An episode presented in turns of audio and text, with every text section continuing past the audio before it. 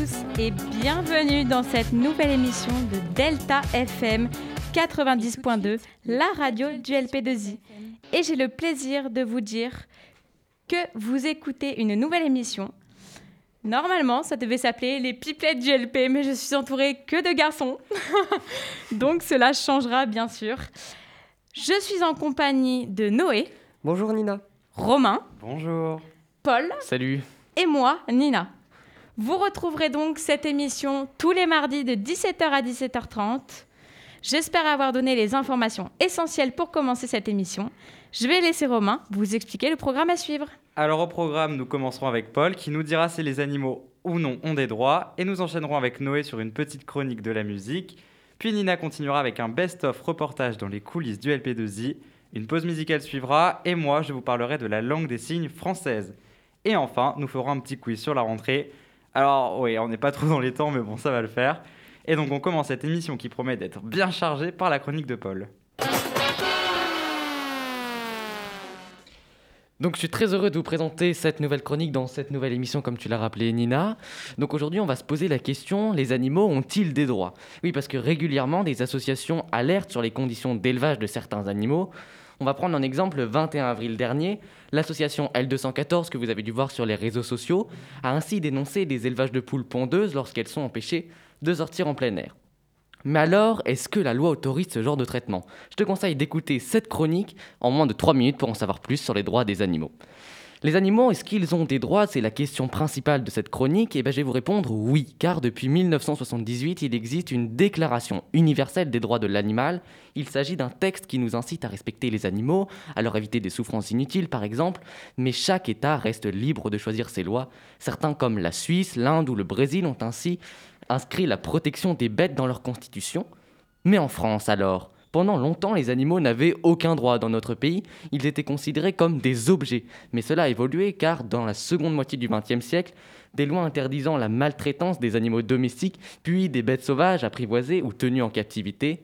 Et c'est en 1976 qu'une autre loi oblige les propriétaires d'animaux à leur offrir des conditions de vie correspondant à leurs besoins, cela encourage donc les juges à être plus sévères avec les personnes coupables de maltraitance. Toutefois, cela ne concerne pas les animaux sauvages en liberté, qui eux n'ont toujours pas de protection. Et il reste encore aujourd'hui des élevages où des animaux souffrent. C'est pourquoi des associations, des associations demandent que leurs droits soient plus développés et mieux respectés. Merci Noé. On enchaîne.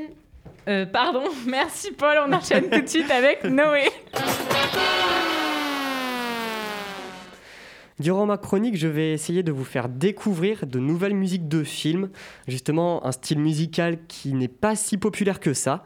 Et on va commencer aujourd'hui avec Alan Silvestri, un compositeur né le 26 mars 1950 à New York, une information franchement très essentielle à retenir et qui sera le compositeur attitré du réalisateur Robert Zemeckis. Il commencera à avoir une vraie carrière quand Zemeckis lui demandera d'écrire la musique de sa trilogie Retour vers le futur. Il a déjà collaboré avec lui pour la poursuite du, diamant vert, je ne sais pas si vous connaissez ce film. On peut déjà relever plusieurs éléments qui caractérisent son style habituel, c'est-à-dire il va écrire un gros thème qui variera régulièrement.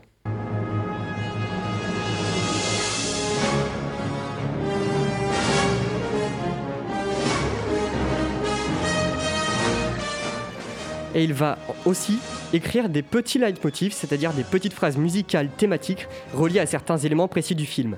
Pour renforcer l'univers du film, on peut par exemple noter le thème de Doc dans Retour vers le futur, qui symbolise les tic-tac d'une horloge.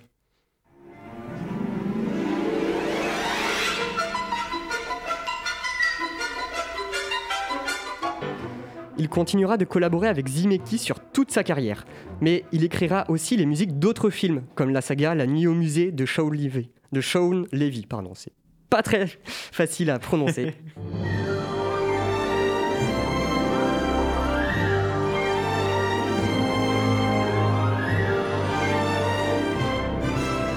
Ou encore un film qui fera franchement décoller son image de compositeur populaire, c'est The Avengers de Josh Whedon.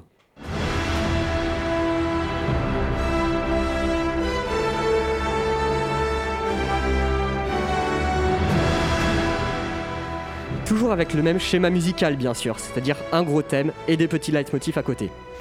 Mais pour moi, on peut trouver son chef-d'œuvre musical dans le film Ready Player One de Steven Spielberg, qui exceptionnellement ne sera pas accompagné d'une musique de son compositeur attitré John Williams, dont on aura le temps de reparler dans cette chronique. Sylvestri va justement s'inspirer de ce compositeur de légende pour nous offrir plusieurs leitmotifs parfaitement associés à ce qu'ils illustrent.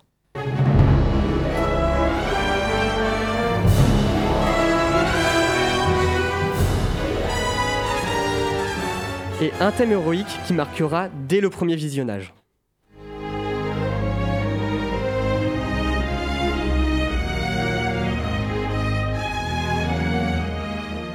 Bref, même si ce compositeur n'a pas pondu les meilleures bandes originales du siècle, il se démarquera d'autres compositeurs d'Hollywood de par son orchestration et ses constructions qui lui sont propres. Merci Noé pour cette superbe chronique. Ah oui, extraordinaire. Magnifique. Et on se retrouve tout de suite avec les interviews OLP. Les reportages du LP par Nina. L'an dernier, vous m'avez peut-être connu avec les reportages du LP, dans l'émission Delta Blabla. Eh bien, pour vous, chers auditeurs et auditrices, qui êtes nouveaux et nouvelles, voici un grand récap des interviews de l'année 2020-2021. Pas de panique, je ne passerai sûrement pas tout. C'est parti.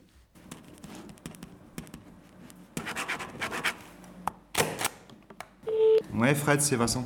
Ouais, dis-moi, est-ce que tu peux aller vérifier euh, les niveaux de tous les véhicules, s'il te plaît, et me prendre un rendez-vous pour la Kangoo pour euh, un des jours de permanence, ce qui sera arrangeant pour le garagiste? Ok. C'est bon?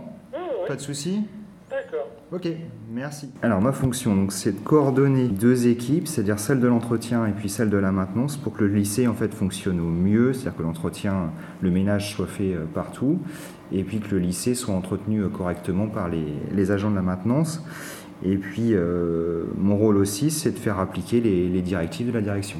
Qu'avez-vous suivi comme étude ou parcours pro pour devenir agent-chef alors, j'ai fait un bac scientifique.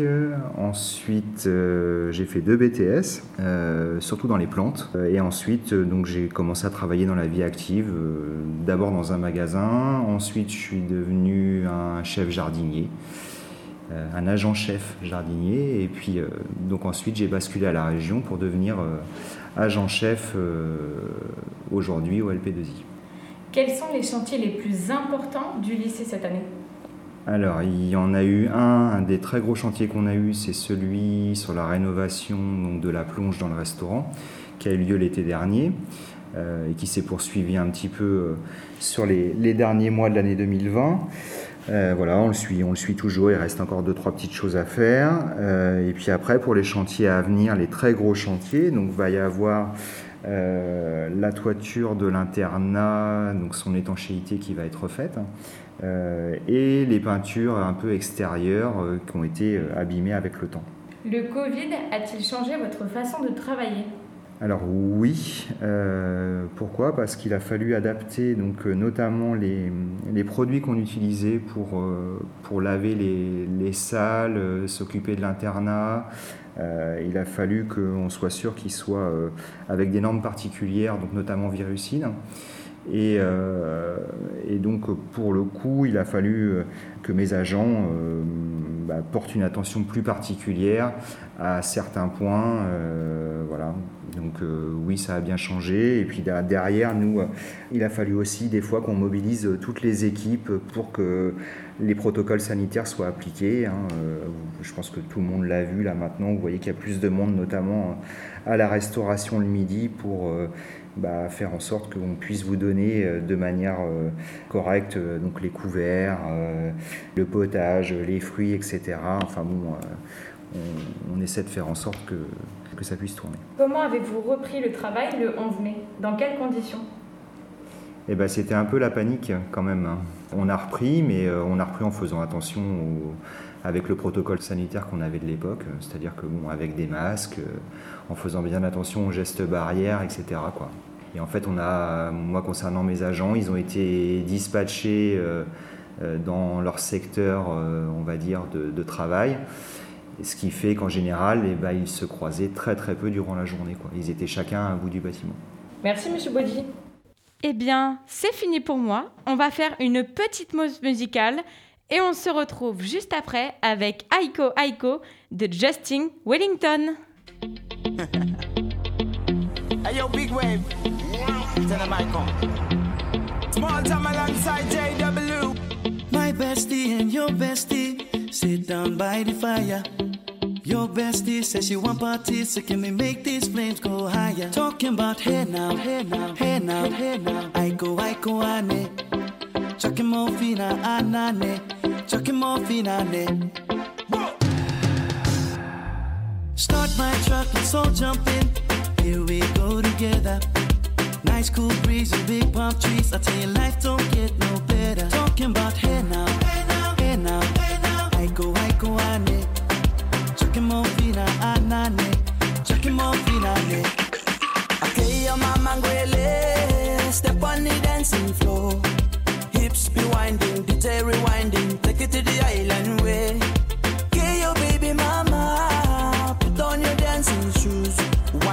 One it, low now. Take it to the max now. Jam in this small jam way. Jam, in this small jam way. My bestie your bestie dancing by the fire. Your bestie says she want parties, so can we make these flames go higher? Talking about hey now, hey now, hey now. I go, I go, ane. Chucking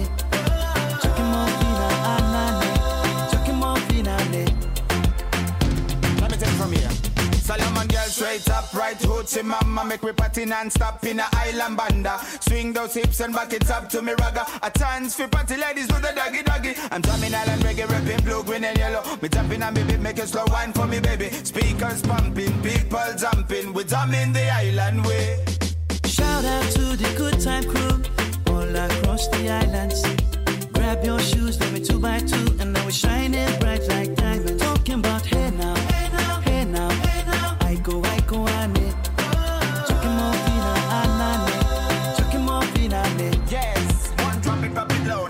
it to the max now, jump in the small jam way Wind it Wind up, go down, wind up, go down. Twist your body backward. We go, we go. left, left, we go right, right.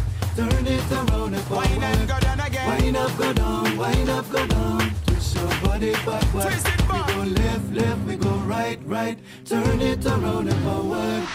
My bestie and your bestie dancing by the fire.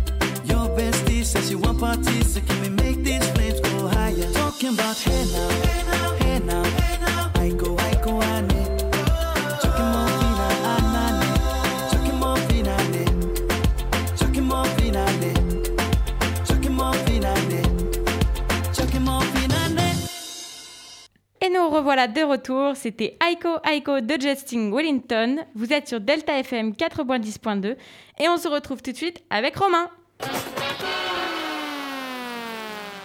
Alors oui, moi aujourd'hui je vais vous parler de la langue des signes, donc j'ai décidé de laisser mes mains et mes doigts de côté pour vous parler avec ma bouche, ce qui est un peu plus pratique à la radio. C'est donc avec un grand plaisir que je vais essayer de déconstruire en votre compagnie quelques stéréotypes et leurs ramassis de bêtises créés autour de la LSF. Alors la LSF, c'est la langue des signes française. Dès lors, on se rend compte déjà de deux choses. C'est une langue qui est française. Mais la LSF, ce n'est pas le langage des signes. Alors là, non. Sauf si vous voulez vous mettre à dos toute la communauté sourde et toute la communauté muette. Et oui, c'est après plusieurs centaines d'années que le 11 février 2005, la loi numéro 2005-102 reconnaît la langue des signes comme une langue à part entière, comportant sa grammaire, sa syntaxe, évoluant dans le temps, etc. Comme j'ai pu le dire, la LSF est la langue des signes française. Et oui, la langue des signes n'est pas universelle comme beaucoup le pensent. Même si la syntaxe et la grammaire restent quelque peu similaires dans les pays, les signes sont complètement différents. LSF en France, ASL aux États-Unis, LSFB en Belgique, LS en espagnol, il existe près de 200 langues des signes différentes. Alors oui, je vous l'accorde, la LSI a été créée en 1970 pour faire office de langue des signes internationale et est utilisée pour de grands rassemblements comme les Jeux olympiques des sourds, mais très peu de personnes la signent. Alors, avant de faire ma conclusion, il est important de signaler que les sourds ou muets ne signent pas. Mais pourquoi? Tout simplement car les écoles bilingues sont très rares, une dizaine en France, forçant certaines familles à déménager et que le monde médical se tourne beaucoup plus sur la pose d'implants dès la naissance que sur la possibilité d'une éducation bilingue, comme le dit très justement Include. Néanmoins, le petit point positif est que l'éducation se développe de plus en plus et que les personnes souffrant de surdité, car rappelons-le, mais beaucoup de sourds sont analphabètes, faute de moyens financiers et surtout humains concernant les traducteurs. Voilà, donc j'ai fini de parler la langue des signes. Je te laisse la parole, Nina. Eh bien oui, petit quiz et sur la rentrée scolaire. bon, rentrée. je sais que c'était il y a un moment. Mais ce sont des questions très simples avec une seule réponse possible. En tout, six questions. C'est parti. À quel âge l'école est obligatoire? Noé, Alors, si je me trompe pas, c'est à 3 ans. Romain, Non, c'est 6. Pour moi, tu peux mettre ton enfant à 3 ans ou à 2 ans, mais 6 ans, c'est obligatoire. Il a raison en plus. Oui, j'ai raison, je, je peux avoir raison. Je veux ce point. Alors, sur le site sur lequel je suis tombée, Oui. Romain aurait la bonne réponse. Mais, Mais- il y a un mais. Ah. Une réforme de 2019 Hmm. montre que maintenant les parents doivent scolariser les enfants dès l'âge de 3 ans. Donc, Eh, Noé a un point. Eh, quoi? Non, non, non. Je suis pas d'accord, non. Bon, ok. Numéro 2. Il y a fort, fort, fort longtemps, les cancres étaient souvent envoyés au coin avec comme couvre-chef un bonnet de mouton, un bonnet de lapin, un bonnet d'âne ou un bonnet de poney. celle-là, je l'ai. Romain. celle-là. Un bonnet d'âne. Noé, C'est ça. Ah, du coup, bravo, un point chacun.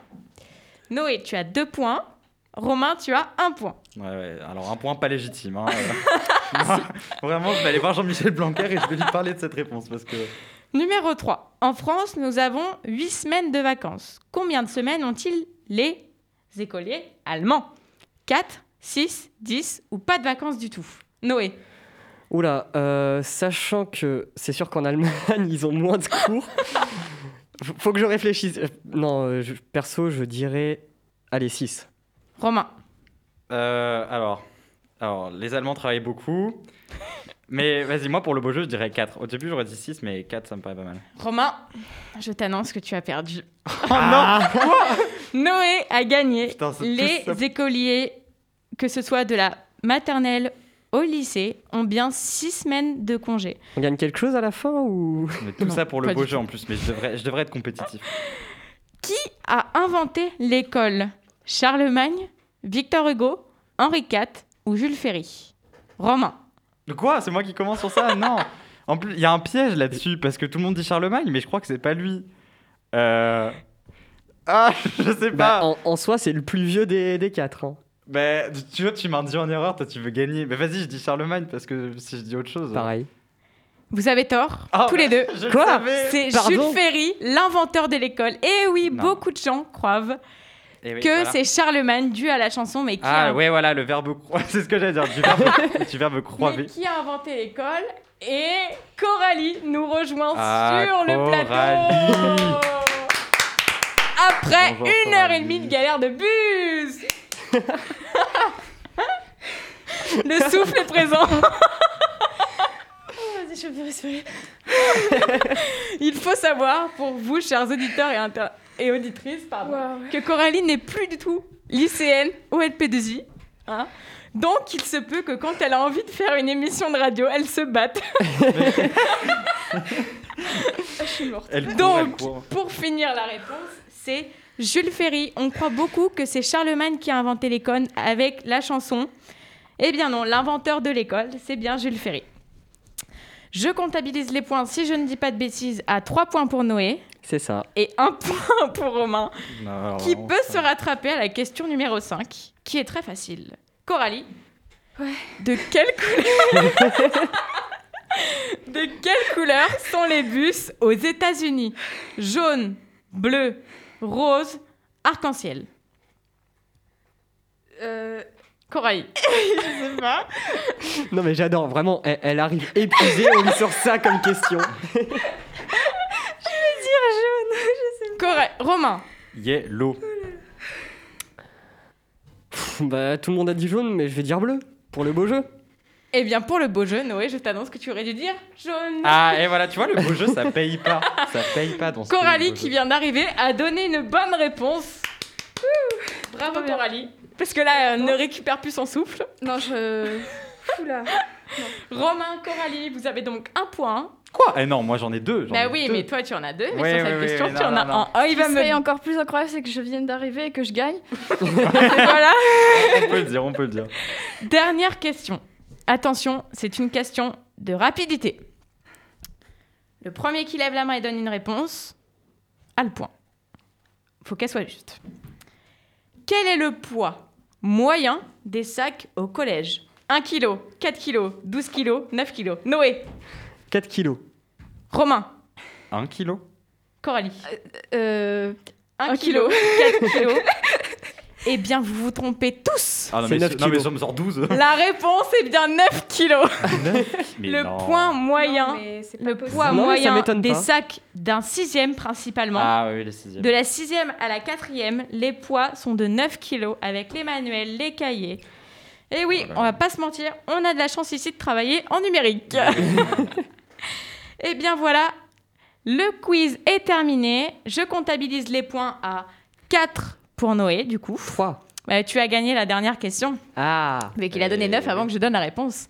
2 points pour Romain, pour Romain Et, euh, et 1 point pour Coralie. Voilà. Je vais laisser donc la parole à Coralie qui Ah va oui. nous faire sa chronique sur Jean Renoir. J'en peux plus. Euh, Ça, c'est pas le titre de l'émission. On te demande déjà de faire ta chronique comme ça. Exactement. Je suis pas prête. C'est de l'impro. C'est de l'impro. Ouais, ouais, c'est ça en fait. Euh, voilà. Bah, du coup, Renoir, ce nom vous dit peut-être quelque chose. Bien sûr. Euh, il avait un père, Auguste Renoir, le célèbre peintre à qui on doit euh, l'œuvre Le déjeuner des canotiers. Et donc Jean Renoir, la personne dont je vais vous parler du coup aujourd'hui, le 15 septembre, c'était son anniversaire. voilà. Donc euh, je vais donc vous rappeler quelques-uns de ses films. Euh, vous les faire découvrir peut-être si certains ne les connaissent pas. Donc sa plus célèbre euh, réalisation, est La règle du jeu, sortie en 1939, mettant en scène Nora Grégor. Je j'arrive plus à parler, j'ai besoin de prendre mon souffle. Euh, et Marcel Dalio et Renoir lui-même qui joue aussi dans son film là. Euh, après, il y a eu d'autres films comme euh, Le déjeuner sur l'herbe et tout ça, et une partie de campagne. Euh, ce film, pour moi, déjà, je l'ai appris quand j'étais ici, avant, l'année dernière. Eh oui. Ça me fait très plaisir, du coup, d'en parler aujourd'hui. voilà. Donc, pour moi, c'est l'un des plus beaux films. Donc, il dure que 40 minutes, donc on peut appeler ça quand même un, un court-métrage. C'est pas tellement un film, mais bon. Voilà. Et donc, il a été réalisé en 1946 et il nous raconte l'histoire de Henriette et sa fille qui partent en, campagne et qui rencontrent deux canotiers. Donc, euh, Henriette finit par avoir une relation amoureuse avec l'un des deux canotiers.